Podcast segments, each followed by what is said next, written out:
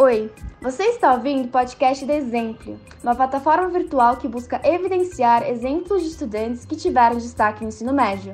Meu nome é Brenda Major e o nosso convidado de hoje é o Miguel Ângelo Fabrim, participante dos Jovens Embaixadores em 2017 e o primeiro colocado no curso de Medicina na Universidade Federal de Santa Catarina, onde estuda até hoje.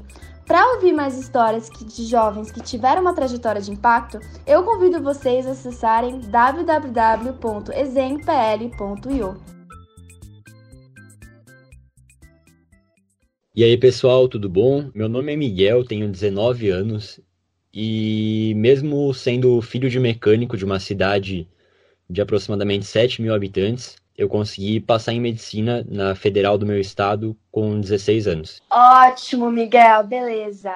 Então, para a gente conhecer um pouco mais sobre você e sobre a sua história, me conta um pouco sobre a sua infância. A minha infância, se você for analisar a infância normalmente das, das pessoas de uma, de uma cidade do interior, né? Para quem não sabe, Pumirim fica no oeste de Santa Catarina, que é um estado pequeno já, mais periférico aí do Brasil tem um professor que sempre brincava, né, que a gente mora no interior do interior do interior do interior do interior do mundo, né, que existem vários interiores dentro do estado, dentro do Brasil, dentro do mundo. Então ela é uma cidade realmente, né, é, pequena e que não oferece tanta coisa diferente assim para a criançada fazer, né, para os jovens fazer. A minha infância ela foi uma infância de rua, assim, de brincar na rua. Desde que eu entrei né, na escola, eu já tive um, um certo desenvolvimento diferenciado, assim. Eu comecei a ler com quatro anos, por exemplo. Eu ainda lembro do dia que a, a diretora do meu colégio me chamou na sala dela e pediu para eu ler um livro da Chapeuzinho Vermelho para ela, aqueles livros infantis, sabe?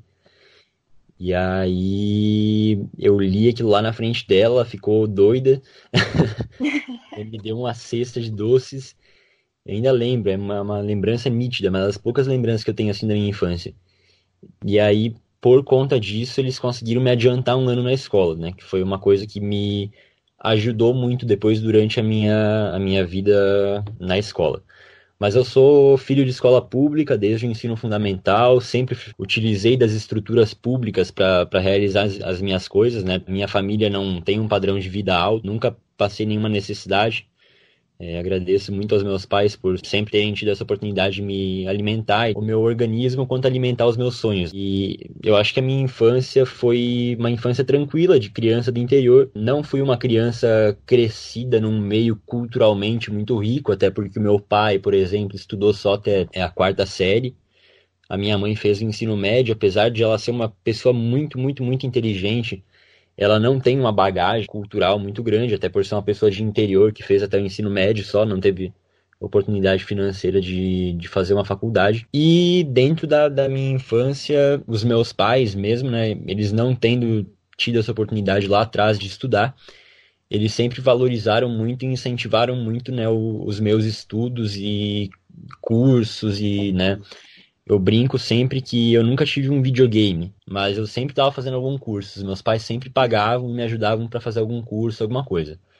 Tanto que é, eu fiz vários cursos de computação e tal na infância. Até me pergunto às vezes como é que eu não estou numa, numa área relacionada à computação. Né? Mas acabei deixando meio para trás quando entrou essa, essa pilha da, minha, da medicina na minha vida, mas isso é uma coisa mais para frente. E comecei um curso de inglês também que os meus pais me ajudaram a pagar.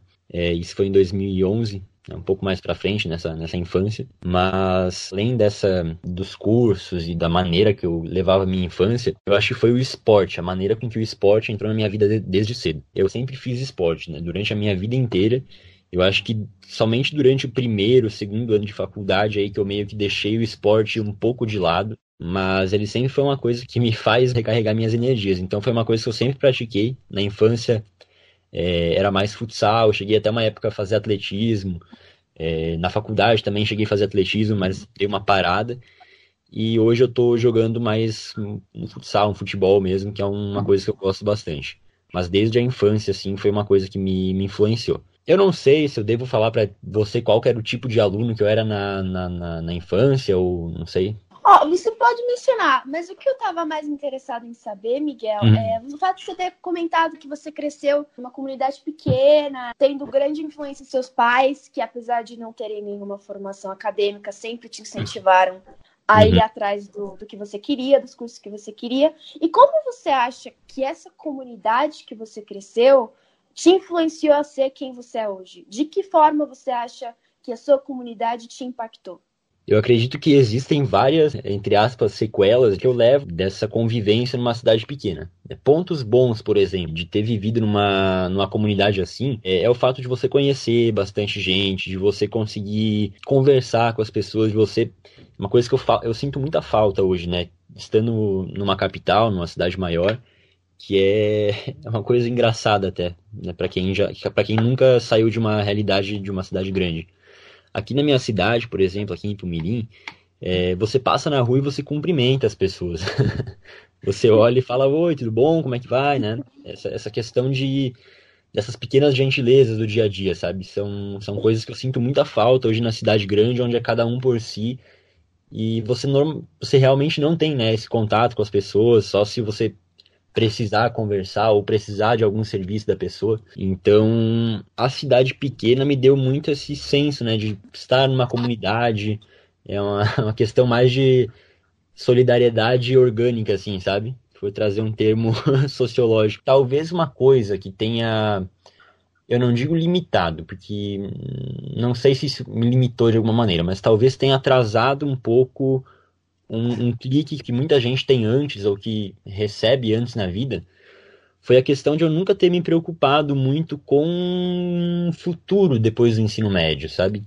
Parece que o meu futuro antes não tinha uma projeção muito grande para além do médio, porque querendo ou não foi até onde os meus pais mais longe chegaram. Mesmo eu tendo duas irmãs mais velhas, uma que fez curso superior, eu não tenho muito contato com elas, porque elas moram fora já e elas nunca né, chegaram a falar muito sobre faculdade comigo, mas era uma coisa que eu ainda não tinha muita ideia de como que fazia para entrar e foi uma coisa que durante minha o meu, meu desenvolvimento aí não foi tão falado, né? Então, de certa maneira, a cidade pequena ela não me deu muito horizonte assim, né, do, do que procurar. Só que hoje em dia a gente tem internet, né? Então eu, eu acho que muita, muita, muita coisa se consegue pegar pela internet. E depois, durante a entrevista, eu vou falando um pouco mais sobre isso. Sensacional, Miguel. É, quanto à questão do que você tinha falado, né? Das diferenças entre a cidade grande e a cidade pequena. Eu entendo muito o que você quer falar. Eu sou nascida numa cidade grande, eu sou aqui de São Paulo uhum. é, bem do centro da cidade, então eu entendo muito bem quando, quando eu vou até para cidades do interior, eu acho estranho, né? Porque o pessoal olha no olho, o pessoal realmente para para conversar com você, para para te cumprimentar. Isso é algo que não acontece na cidade grande, que ninguém te olha nem na cara, né? Muitas vezes quando Verdade. você está na rua. É uma diferença muito contrastante. Então agora vamos falar um pouco sobre o seu ensino fundamental, Miguel. Como Sim. é que foi essa fase? Como é que foi você na escola? Como foi a sua experiência escolar durante esse período? Então, é, a minha escola, ela, ela, era uma escola municipal aqui da minha cidade mesmo. Eu nunca saí daqui para estudar. Eu fiz o meu fundamental e o meu médio né, nas escolas daqui. E ela era uma escola pequena, uma escola bem calma, bem pacata, assim típica de, de, cidade pequena. E eu nunca fui, assim, uma, um aluno que se destacou de uma maneira muito grande, assim.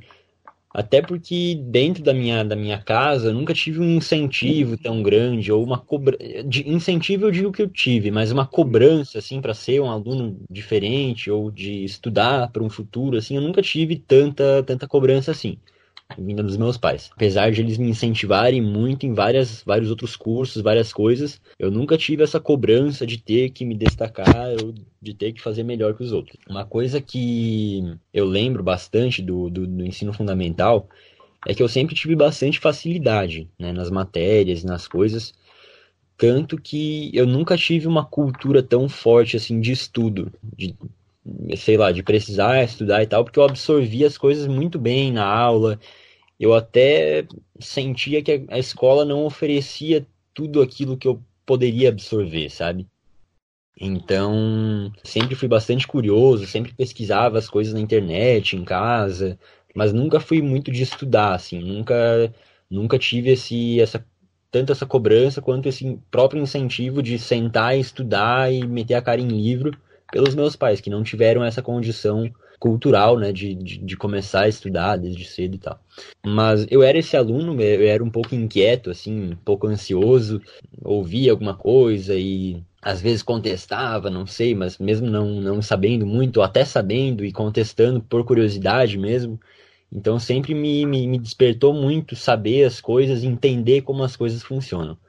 Eu acho que essa questão da curiosidade dentro da minha carreira né, ensino fundamental ensino médio, ela foi muito grande. Só que as experiências, as maiores experiências que eu tenho no meu ensino fundamental, elas vêm de um projeto que eu iniciei minha participação em 2013. Eu não sei se eu chego a falar agora de projetos ou...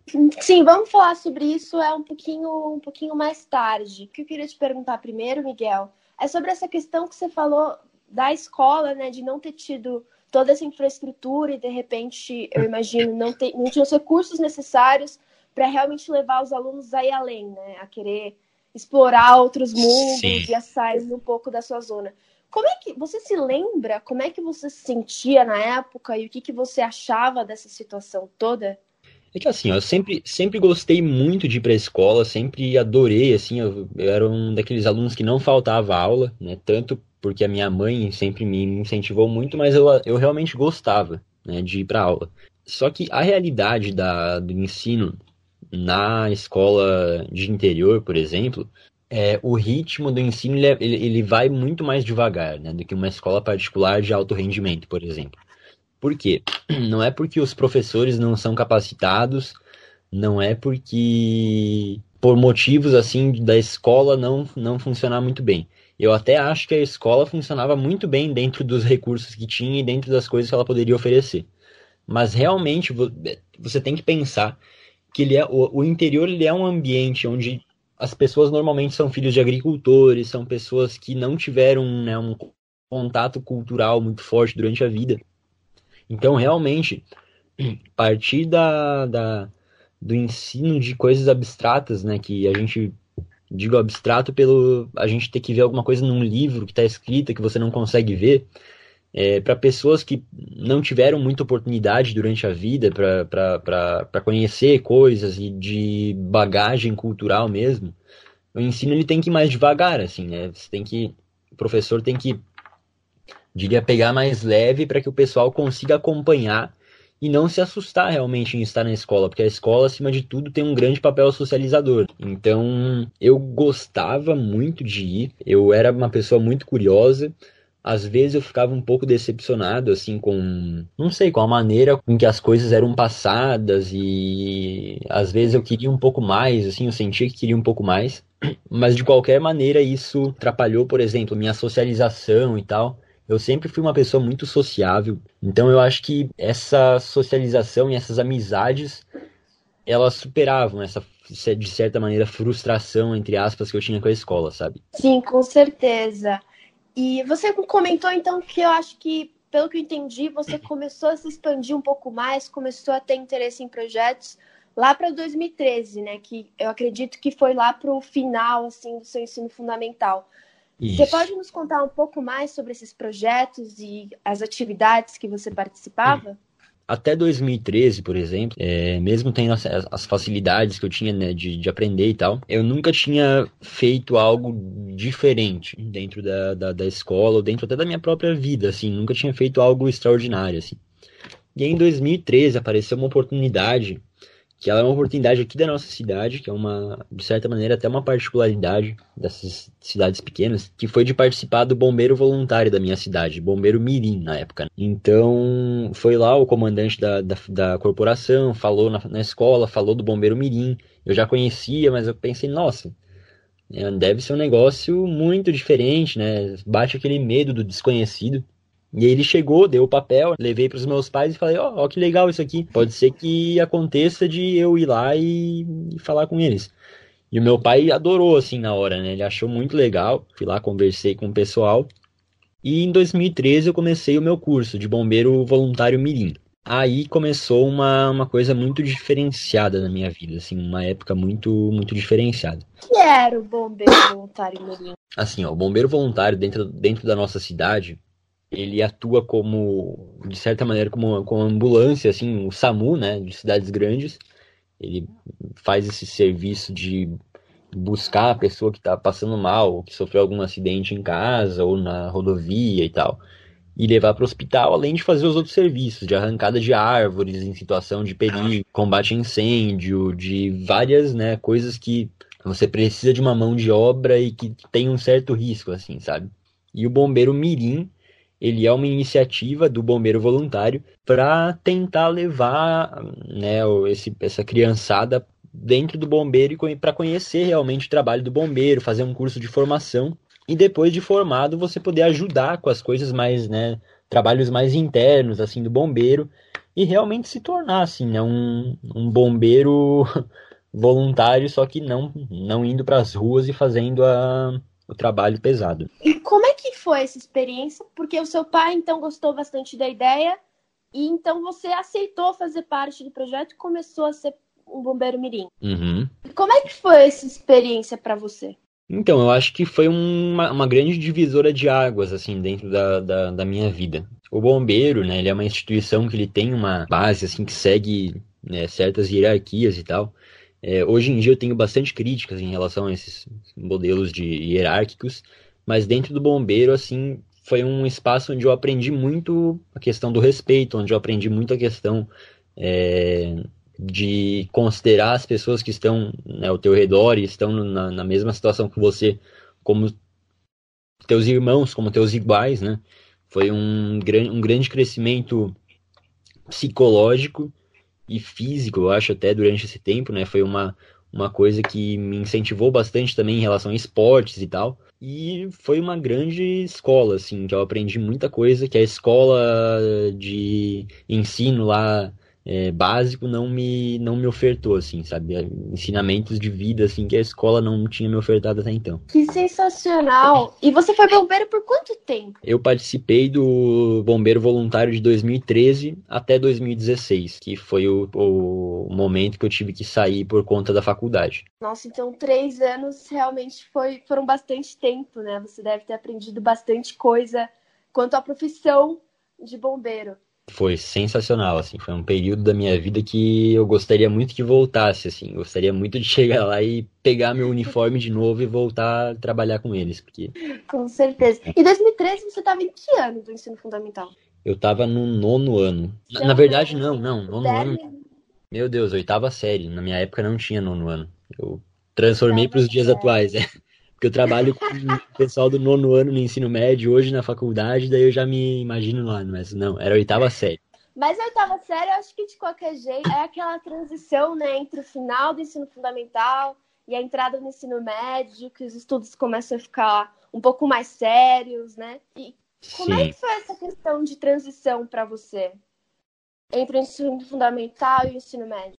Aqui na nossa região existe uma escola que é o Instituto Federal de Santa de, na verdade é o Instituto Federal Catarinense, que existe o IFSC, que é o de Santa Catarina, e o IFC, que é o catarinense. E os meus pais até tinham cogitado de mandar eu para para essa escola por ser uma escola melhor, né, por ser uma, uma instituição federal e tal. E na época assim, eu lembro que não tava muito afim de ir ou não sei assim, acabei pesando outras decisões da minha vida e acabei ficando em Ipumirim mesmo, estudando na escola estadual. Aí eu tive que ir para a escola estadual de ensino médio, que é uma outra escola. Né? Eu estudava na municipal antes, depois fui para estadual, que tinha ensino médio. Entendi. Como é que foi essa experiência de, de mudança da escola e início do ensino médio para você? É, eu acho que era um, um, um, ponto que eu já estava, de certa maneira, preparado, que ele ia acontecer em algum momento. E, de certa maneira, foi boa, assim, foi tranquila. Não, não aconteceu nada de traumático, assim.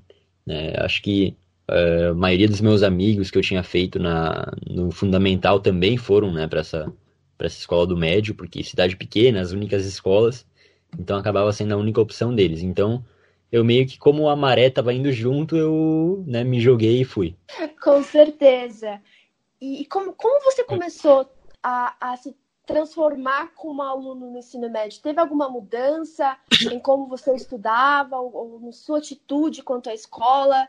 Como é que foi essa experiência é, escolar? O ensino médio, ele, ele acaba sendo um período um pouco mais, né, um pouco mais puxado, assim, de, de estudos e tal. Você começa a levar um pouco mais a sério. Mesmo que eu não tive uma preparação durante o meu ensino médio, por exemplo, de entrar com a mentalidade de pensar que o ensino médio era alguma coisa que ia te preparar para o ensino superior ou para um vestibular, alguma coisa. Então, o meu primeiro ano de ensino médio, em termos gerais, foi bem tranquilo. Ainda não estudava muito, é, não tinha aquela cultura de estudar, fazia os trabalhos, né? Sempre fiz trabalho, sempre fui bem em prova, sempre tirei boas notas, mas realmente faltava um certo incentivo assim da escola, de buscar mais, de estudar em casa. Então eu sempre fazia o que os outros faziam e beleza, assim, para mim tava, tava tranquilo. Durante o ano de 2014, né, como todos os anos antes da minha vida, eu sempre fiz muita coisa paralela. Fazia, por exemplo, a escola de manhã e alguma coisa à tarde, à noite.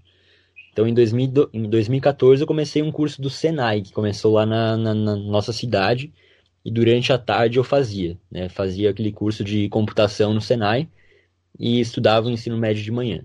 Mas o que você ganhou dessa experiência de, de fazer um curso extra fora da escola? Durante o ano de 2014, além de eu ter ganhado né, novos amigos até durante essa, esse curso do Senai, aprendi muita coisa que hoje, assim, é, eu gostaria de ter aqueles conhecimentos de novo, porque foram conhecimentos muito bons em um grau de profundidade bem legal e que me fizeram gostar ainda mais dessa área de computação e tal porque sempre foi uma coisa que eu adorei, eu adorava jogar no computador, né? Durante o meu ensino fundamental, por exemplo, jogava bastante, eu tinha bastante amigos que jogavam, a gente tinha até canal no YouTube de vídeo que a gente fazia para jogar. Hoje nem sei como é que tá aquilo, acho que o pessoal até apagou os vídeos de vergonha alheia que bate depois. Mas, pô, a gente jogava, a gente era muito, muito feliz, assim, de aproveitar esse momento da infância e tal, com os jogos um pouco mais para mais tarde, né? Minha infância precoce foi mais na rua e a minha infância tardia foi mais jogando e é, além de continuar com os meus esportes. Mas é, eu acho que 2014 reforçou um pouco desse gosto que eu tinha por área da tecnologia e da computação. É, mas como você tinha perguntado lá no comecinho, onde que foi esse ponto de mudança? Eu acho que foi o ano de 2015. Né? Foi o grande ponto de mudança da minha vida. Eu tava no bombeiro voluntário ainda, né? É, resolvi fazer mais um curso dentro do bombeiro para poder me capacitar um pouco mais. Total, assim, foram mais ou menos umas 700, 800 horas de curso que eu fiz dentro do bombeiro. E você e... pretendia, você é, tinha como objetivo na época se tornar bombeiro e trabalhar aí na sua cidade? Eu, eu nunca tinha pensado ainda em levar isso como uma profissão, por exemplo. Foi uma boa pergunta, nunca tinha pensado. Até porque esse. Lembra quando eu falei para você desse futuro profissional, que era uma coisa um pouco nebulosa na minha cabeça? Uhum. Eu não tinha muita noção, assim, de que talvez o futuro né, eu, eu, fosse precisar decidir alguma coisa, fazer uma profissão, né? Não, não tinha passado muito pela minha cabeça isso. Isso começou a passar pela minha cabeça um pouquinho mais tarde, mas e foi depois desse ponto de transformação em 2015 que eu não sei se posso te falar ele, sobre ele agora. Não, com certeza, vamos falar sobre ele sim. É que eu achei, eu achei muito interessante, né, o fato que, bom, você estava no ensino médio e o fato que você é, ainda não sabia direito o que você queria fazer, se você queria ir para alguma faculdade, que profissão você queria seguir. O que, parando um pouco pensar, é algo que também pode ser considerado normal, porque muitos, muitos jovens têm 16, 17 anos e ainda não se conhecem o suficiente para decidir o que querem fazer pelo resto da vida. Né? Claro. Tem tanta gente que sofre é, pressão para querer definir logo, assim, desde o nono ano, já não, sim, eu preciso sim. definir uma profissão para seguir, para eu saber todos os meus planos e todas as minhas metas. E, e, e eu também acho que é normal você acabar ter essa paciência de falar assim, olha, eu realmente não sei o que eu quero fazer, mas uma hora eu vou descobrir. Com certeza. Eu acho que quanto menor a pressão que você tem, né, para fazer essa decisão, eu acho que de uma maneira mais bonita ela vem, assim, ela vem de uma maneira mais espontânea, né, de uma maneira que se apresenta uh, espontaneamente, assim, uma coisa legal, uma coisa que, que dá o clique, assim, você pensa, poxa, que massa, cara, né, você, coisa que você não estava procurando, mas apareceu, sabe? Então, eu acho que as grandes exceções são as pessoas que sabem o que querem fazer antes, assim, né, no começo do ensino médio, que já tem um sonho muito grande. Eu acho que essas são as exceções, assim, né? Normalmente a gente tem uma insegurança, que é muito comum na adolescência, de não saber realmente o que a gente vai querer para o nosso futuro. E eu acho que isso é perfeitamente normal, assim, é uma coisa que a gente vai crescendo com o tempo, vai descobrindo novos horizontes e com base nisso vai fazendo nossas decisões. Com certeza, acho super importante tudo isso que você falou. Então, você falou que, seu, que o seu segundo ano do ensino médio, né, 2015, foi um ano importante na sua trajetória. Então, o que, que fez 2015 ser o melhor ano? 2015 começou muito mal para mim, por incrível que pareça.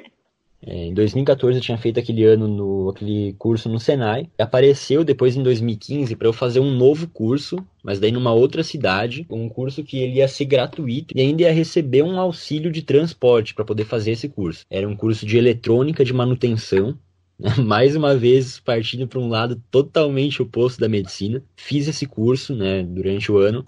E nesse nesse transporte que eu ia para esse curso, tinha uma pessoa que se tornou uma pessoa muito importante para minha vida, que foi um dos grandes responsáveis por esse plot twist da, da mudança, assim, por esse clique da mudança. Que é um grande amigo meu, que inclusive é uma pessoa sensacional e que tem uma história de ensino médio fenomenal. A gente pode até conversar sobre isso depois para vocês entrevistarem ele. É um menino muito diferenciado, assim, uma das pessoas mais diferenciadas que eu já vi na minha vida. É chamado Aleph.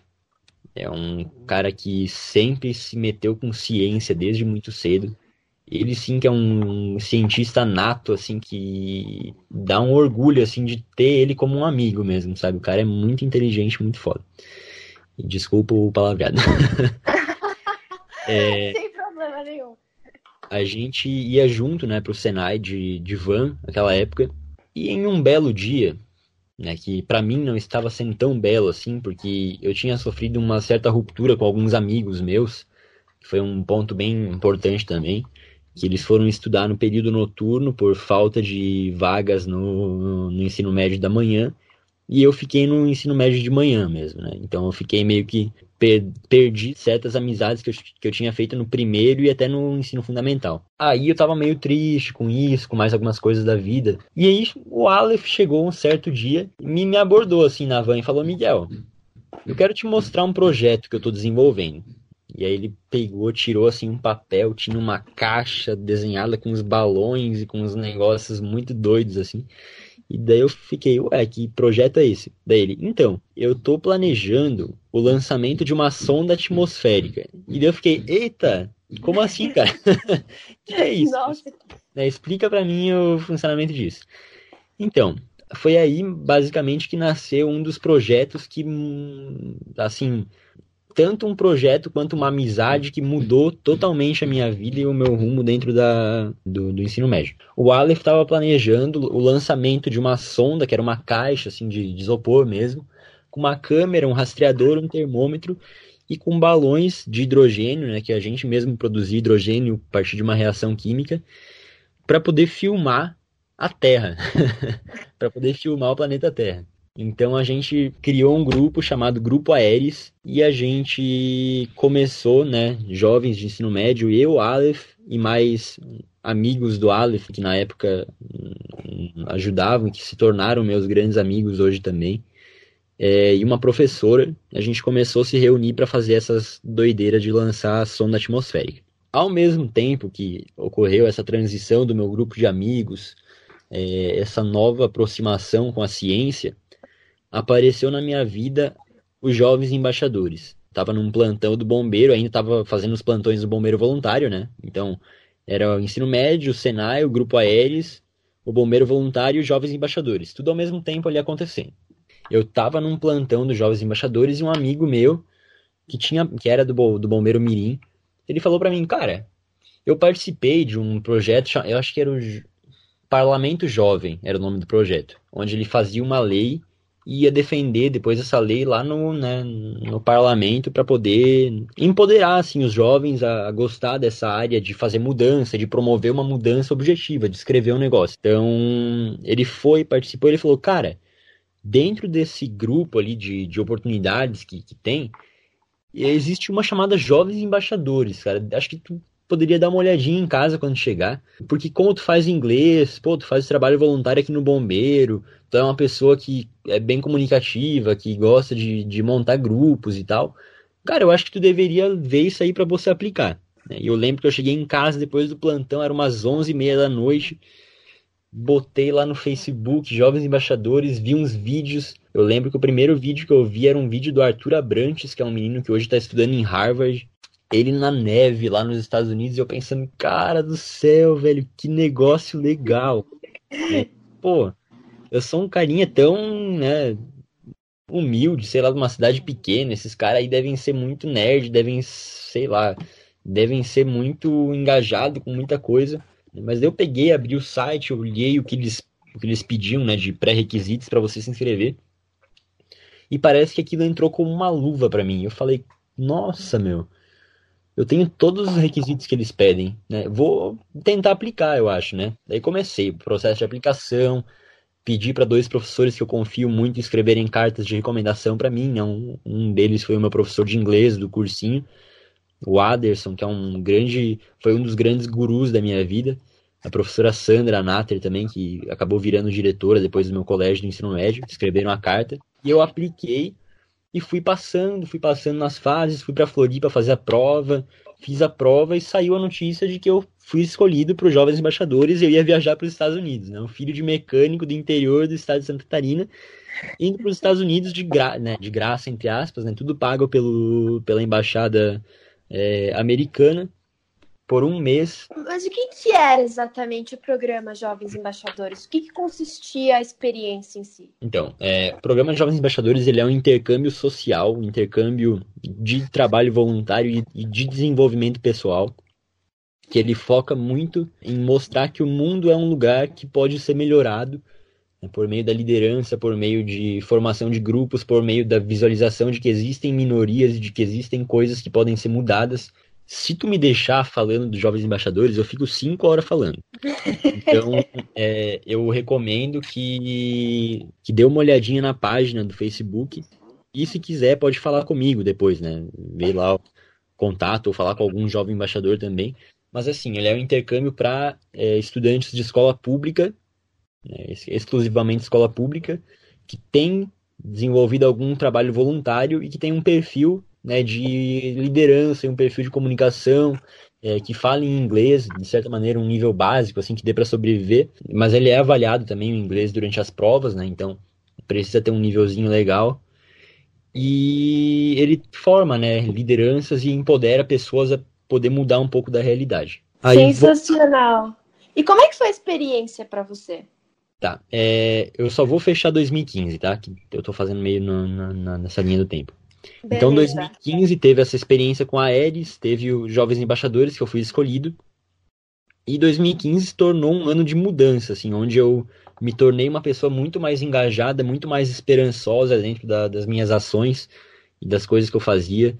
É uma pessoa que é, se inspirou muito, assim, com as amizades que fez, com as pessoas que conheceu. O nosso projeto Aeres ele foi para a Feira Nacional de Ciências, a gente ficou muito bem colocado nas feiras estaduais e tal, por não ser um projeto muito é, inovador ou que desenvolve uma ciência aplicada. Ele, né, eu acho até justo que ele não tenha é, ganhado alguma coisa, algum prêmio nacional, mas ele foi né, para as feiras, feiras nacionais justamente por ter sido uma coisa ousada, uma coisa diferenciada. É exatamente isso que eu ia te perguntar, porque é um projeto ambicioso, né? Porque Sim. acredito que na época vocês tinham 15, 16 anos, né? Sim. Você e seus amigos. Então, um bando de jovens de 16 anos terem a proposta de lançar uma sonda atmosférica é, é um projeto grande, né? É um sonho grande que vocês Sim. tinham. E como é que vocês se sentiam na época em que vocês estavam produzindo? Vocês estavam esperançosos? Achavam que ia dar certo? Vocês estavam motivados? Como é que foi esse processo? Então, é, o Aleph ele é uma pessoa sensacional, assim, ele bota alguma coisa na cabeça dele e ele vai lá e faz. É, ele é um grande engenheiro, ele está fazendo agora engenharia de energia, é, mas ele sempre foi um grande engenheiro, um grande projetista, ele, ele que fez todas as máquinas, né? Até a máquina de geração de hidrogênio, ele pegou os, os equipamentos que o pai dele utilizava no aviário, que eles são agricultores, e fez uma baita de uma máquina com refrigeração, com tudo, assim, ele criou um negócio doido, uma máquina muito doida, que a gente fazia a nossa, a nossa reação, né, da, da, da produção do hidrogênio, e ele sempre soube que ia dar certo, assim, né, foi, foram planos muito bem estruturados por ele, e que a gente penou bastante, mas conseguiu, né, a gente lançou, pasme, ao total, seis sondas, Nossa. Algumas delas, por exemplo, a, a Ares 3, ela andou mais ou menos 450 quilômetros. a gente teve que buscar ela lá em Curitiba. que loucura. Que a gente está no oeste de Santa Catarina, então ela andou com a corrente de ar e foi parar lá. A gente achou depois com o localizador que tinha. Teve uma outra que foi parar perto de Ponta Grossa, no Paraná também. Né, todas impulsionadas pela corrente de ar que vem do, do da corrente de ar polar que vem, né? Então, foi um negócio muito doido, muito diferente, assim. Foi uma, uma coisa que mudou totalmente a minha, o meu rumo, assim, no ensino médio. E aí, 2015, né, tanto a Eris, quanto os bombeiros, quanto o meu inglês e é, a, a, liderança, as cartas de recomendação colaboraram para que eu conseguisse né, essa vaga nos Jovens Embaixadores, que foi um intercâmbio que aconteceu em janeiro de 2016. O que eu gostei bastante é a questão que você se envolveu muito em atividades dos jovens embaixadores, né? Que, pelo que eu entendi, é uma questão muito de impacto de humanas, né? Que a gente diria da área de humanas, de preocupação com o impacto social e com as pessoas. E você também teve envolvimento muito forte em ciências, né? Com o lançamento uhum. da sonda e tudo mais. É, o...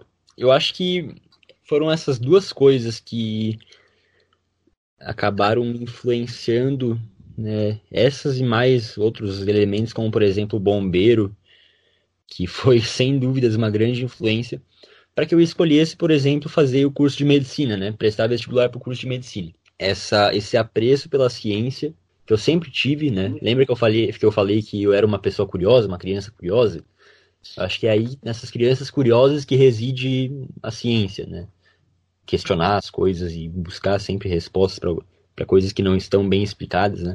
Eu acho que foi essa tríade, né, do, de ter tido contato com a ciência, de ter tido contato social e de ter feito parte do bombeiro, onde né, a gente tinha várias ocorrências em saúde e tal, que foram os três grandes elos que colaboraram para que eu pensasse em fazer medicina.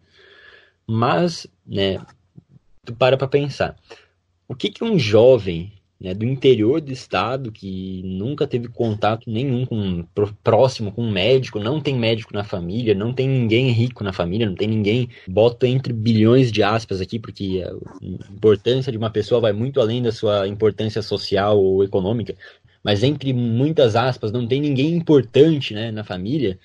O que, que levou uma pessoa dessa a pensar que podia fazer medicina numa federal e se tornar um médico algum dia, né, que é uma profissão que aqui para os meus pais e para para o nosso contexto, que é uma profissão muito diferenciada, assim, uma coisa muito é, que o pessoal gosta muito e acha muito legal e acha muito, não sei a, palavra assim, mas é um negócio que a pessoa fica, uau, meu Deus do céu. Eu estando nessa nesse nesse nesse grupo de pessoas e que sempre admirou muito, mas sempre olhou de longe, porque para nós era uma realidade muito distante. O que, que levou a eu pensar que podia fazer medicina algum dia? Sem dúvidas foi os Jovens Embaixadores. É, a experiência que eu tive nos Jovens Embaixadores, depois né, que além de ter me mostrado que o mundo era muito maior do que eu achava que era e que o mundo tinha os problemas que a gente tinha que lutar para poder melhorar, ele me empoderou muito. Eu saí dos Jovens Embaixadores querendo fazer muito, assim, querendo fazer mais e querendo me, me desenvolver cada vez mais e correndo, realmente correndo atrás dos, dos, meus sonhos e falando que eu era capaz de correr atrás dos meus sonhos. O que eu achei, achei muito legal dessa história, Miguel, é que, que muita gente, assim, que principalmente eu já conheci, que tiveram esses projetos, projetos ambiciosos, como, é, assim, tão bons quanto a sonda atmosférica, que também participaram dos Jovens Embaixadores, é, todo mundo que, que, quer participar desses programas acaba tendo em mente que, não, eu preciso ser um super medalhista olímpico para conseguir tá a nível de participar e ter uma experiência assim. Ou não, eu preciso ser um super gênio, um super nerdão é, das ciências para conseguir um projeto co como uma sonda atmosférica. E, uhum. E, realmente sua história está aqui para provar que, que não é bem assim, né? Que se você tem interesse e você quer correr atrás, você, você consegue de qualquer jeito. Uma frase que eu levo muito e hoje aplico, até aplico muito né, no meu dia a dia, porque eu, eu tenho um papel de, de, de liderança dentro da medicina lá também, numa instituição que eu faço parte, é o seguinte: o mundo não está precisando de pessoas que saibam fazer as coisas, que estejam é, num nível medalhista olímpico de fazer as coisas. O mundo precisa de pessoas que estão motivadas a querer aprender alguma coisa e a querer se desenvolver. Se brilha o teu olho e se te dá vontade de ir lá e fazer, né? Se vem de dentro, uma coisa que vem assim que você sente, né? Não tem quando não tem nenhuma objeção interna assim, é uma coisa que vale a pena ser feita, sabe? Independente do que tu achar que tu seja, independente se tu achar que o teu contexto vai ser mais rico que você, que você não é merecedor ou que você não vai conseguir, eu acho que vale a pena, sabe? Tudo vale a pena se a alma não é pequena. Eu acho que os jovens embaixadores resolveu me mostrar que eu era capaz, sabe? Mesmo estando numa realidade de uma família que não tem nenhum médico na família, que não teve nem. que teve poucas pessoas de ensino, de ensino superior até, né? Culturalmente não era uma família muito desenvolvida, assim, né? De, de, de culturas é, eruditas. eu mesmo assim consegui é, esse empoderamento por conta dos jovens embaixadores, que foi maravilhoso, assim, foi a maior experiência da minha vida. Com certeza. Eu adorei essa sua frase que você que você falou, que você leva como lema. Inclusive, eu acho que eu vou acabar adotando, vou acabar roubando sua frase e também adotando como lema, assim, para mim. Porque eu adorei, realmente. Eu acho que faz todo sentido, assim, pros. Que é algo para os jovens terem em mente hoje em dia. Sim. Então, você falou que os jovens embaixadores acabou né, te empoderando e te dando a confiança necessária para querer fazer as coisas que você quer fazer e para você poder se desenvolver né, nas atividades que você gosta. E como é que isso aconteceu? O que, que ocorreu depois que você participou dos Jovens Embaixadores? Então, é, aí entra um ponto né, que por muito tempo eu pensei sobre, né, eu refleti e tal, e hoje eu acho que não deveria ter, não poderia ter sido melhor né, o que aconteceu. Mesmo eu tendo tido algumas crises em relação a isso, não poderia ter sido melhor, porque foi o destino que eu escolhi. E a gente não pode se arrepender e se martirizar por coisas que a gente fez e escolheu, porque elas fazem parte do que a gente é e elas vão fazer sentido em algum momento da nossa vida. Então, esses dias um amigo meu me perguntou se eu tinha algum arrependimento né, na, na minha vida. E nem das minhas decisões ruins, assim, eu não me arrependo. Existem coisas que outras pessoas fizeram para mim que eu, de certa maneira, me arrependo, mas coisas que não cabiam à, à minha escolha. Tudo que coube à minha escolha, e eu tive essa oportunidade de escolher, eu consegui tornar bom e produtivo para minha vida. Então, acho que não essa questão dos arrependimentos, elas ela deveria ser uma coisa que a gente poderia nos cobrar menos e, e aceitar isso de uma maneira melhor para nossa para nosso é, desenvolvimento. Mas voltando ao ponto, desculpa, eu dei uma viajada aqui. É, Imagina. Durante o ano de 2016, eu pensei, cara, eu quero fazer medicina. Eu vou atrás da, desse, desse sonho que brotou na minha cabeça e, porra, eu vou atrás disso. Eu vou procurar ajuda, não sei. Eu não sabia nem como é que fazia vestibular. Eu tinha feito alguns Enems, assim, na minha vida antes. Mas foi mais porque os meus amigos iam fazer e, os meus professores falavam para fazer, mas eu não tinha muita noção assim como é que funcionava para entrar numa faculdade e tal.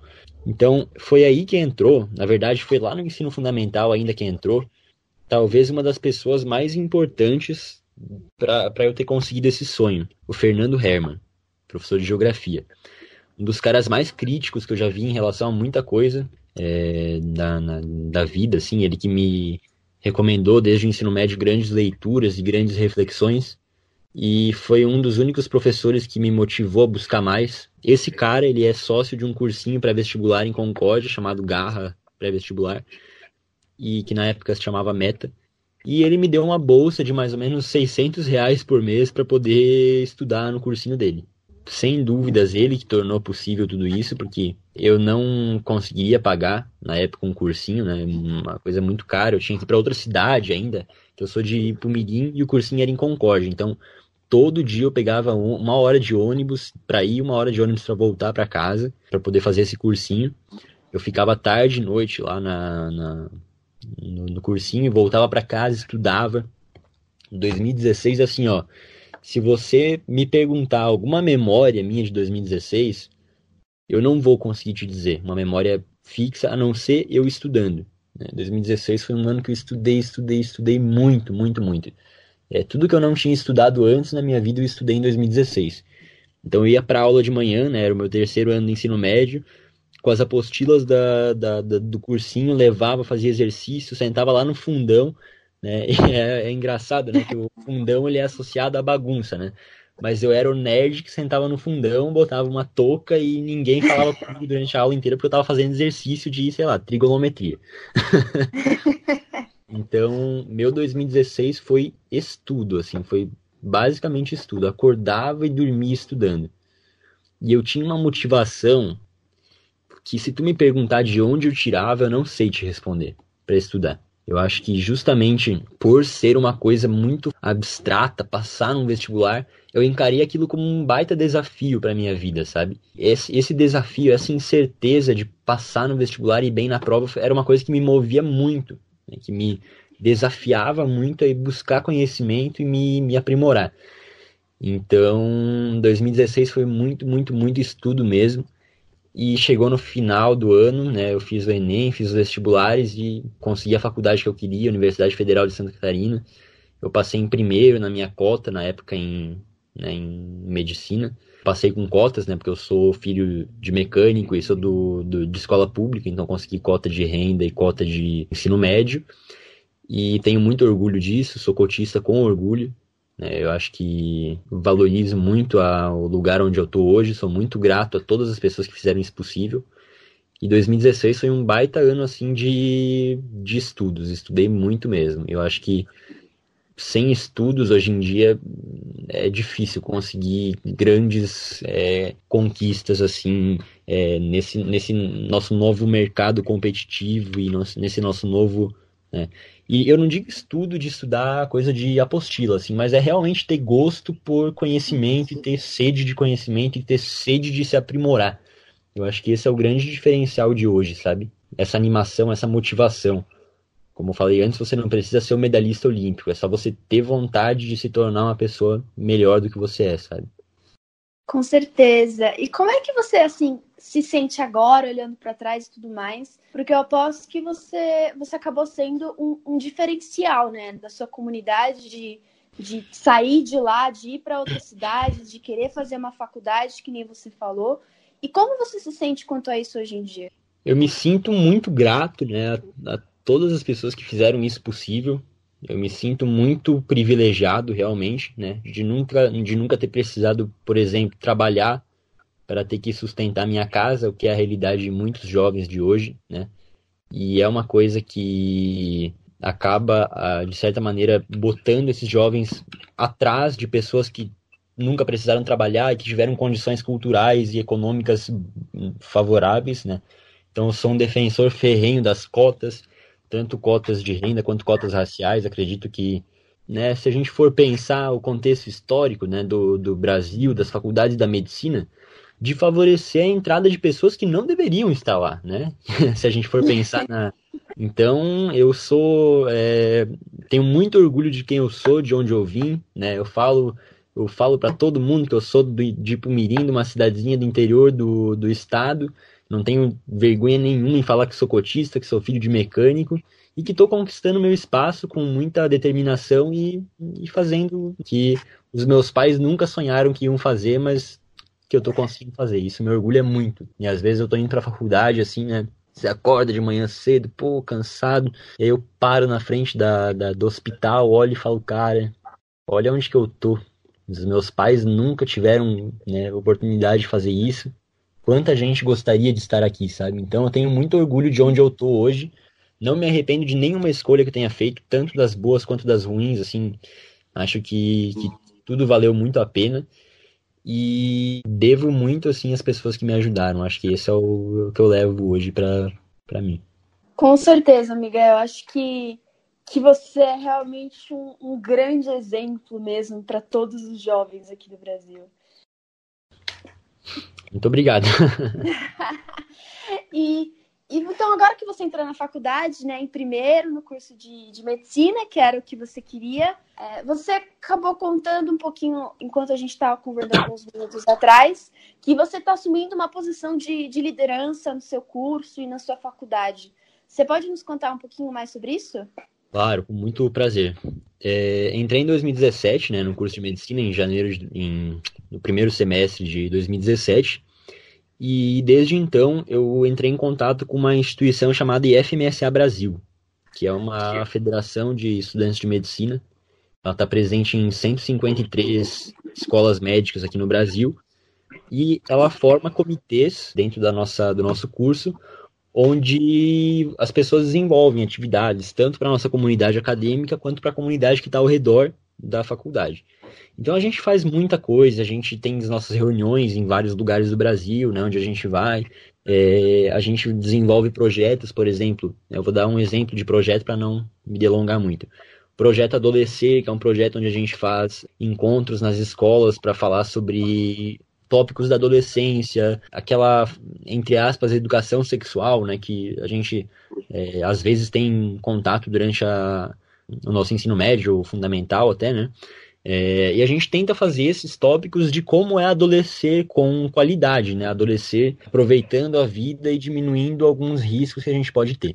Então a gente faz projetos como esses, a gente participa de eventos, eu estou dentro da organização de um congresso para o ano que vem, organizei um evento de treinamento de lideranças em 2018, em maio de 2018, em Florianópolis. Já participei de um momento é, pré-congresso do Congresso Sul Brasileiro de Medicina de Família e Comunidade, sendo um dos, entre aspas, orientadores lá. Esqueci a palavra que eles utilizaram para a gente, não era nem delegado nem orientador mas era uma pessoa que levava as discussões, né, que conduzia as discussões, e foi uma coisa que me deu muita representatividade, né, hoje é, não estou mais como presidente, estou como vice, é porque a gente tem que passar um pouco também a, o bastão adiante, mas em 2018 eu fui presidente. E foi uma, uma vivência muito grande. Eu participei também do projeto Rondon, não foi o, o Rondon do Ministério da Defesa, que é uma coisa que eu quero participar ainda, mas foi um projeto Rondon da UDESC, que é a Universidade Estadual aqui de Santa Catarina, e que foi uma vivência de 10 dias numa cidade onde a gente fazia oficinas com a população e trabalhava com a população,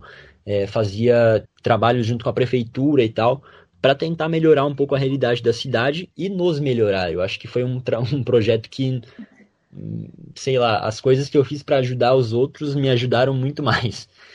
Então foi um baita projeto de crescimento que eu fiz em 2017 durante a minha faculdade.